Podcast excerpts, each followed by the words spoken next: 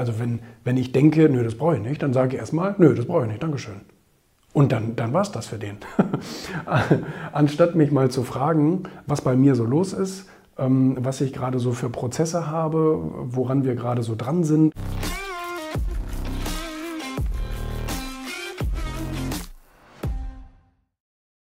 Aber ich bin nach wie vor wirklich überrascht, wie wenig Leute fragen.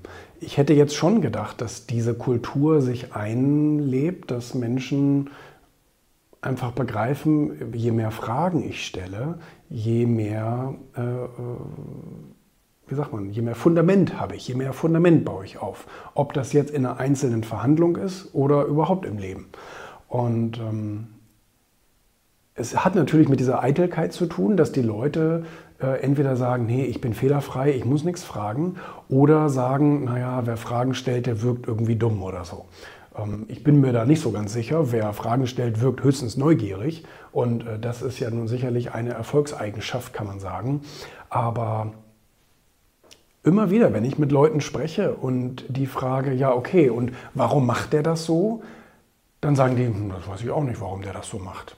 Ja, aber du willst dem doch zum Beispiel etwas verkaufen, musst du doch wissen, warum der das so macht. Nee, ich habe ja nur über die Vorteile des Produktes gesprochen. Und das ist eben etwas, gerade im Verkauf ist es total präsent, dass die Leute keine Fragen stellen, die etwas verkaufen wollen. Was so der dümmste Fehler ist, den es überhaupt nur gibt. Das merke ich am eigenen Leib. Wenn mir jemand etwas verkaufen will, wenn mir jemand etwas verkaufen will, dann sage ich erstmal, also wenn, wenn ich denke, nö, das brauche ich nicht, dann sage ich erstmal, nö, das brauche ich nicht, Dankeschön. Und dann, dann war es das für den. Anstatt mich mal zu fragen, was bei mir so los ist, ähm, was ich gerade so für Prozesse habe, woran wir gerade so dran sind und bla bla bla.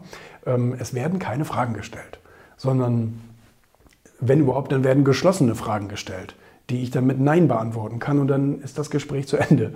Und das verstehe ich wirklich nicht. Ähm, so eine Idee, also das ist unlogisch, keine Fragen zu stellen. Also je mehr ich über den weiß, vielleicht wollte ich dem am Anfang ein 1000-Euro-Produkt verkaufen.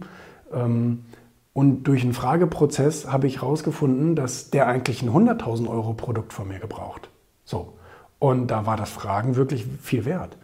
Und das ist äh, also etwas, das wundert mich wirklich immer wieder, dass die Leute so viel Angst haben oder zu dumm dafür sind, ich weiß es nicht, keine Fragen zu stellen, kein Kanonenfutter aufzubauen dadurch. Das ist schon seltsam.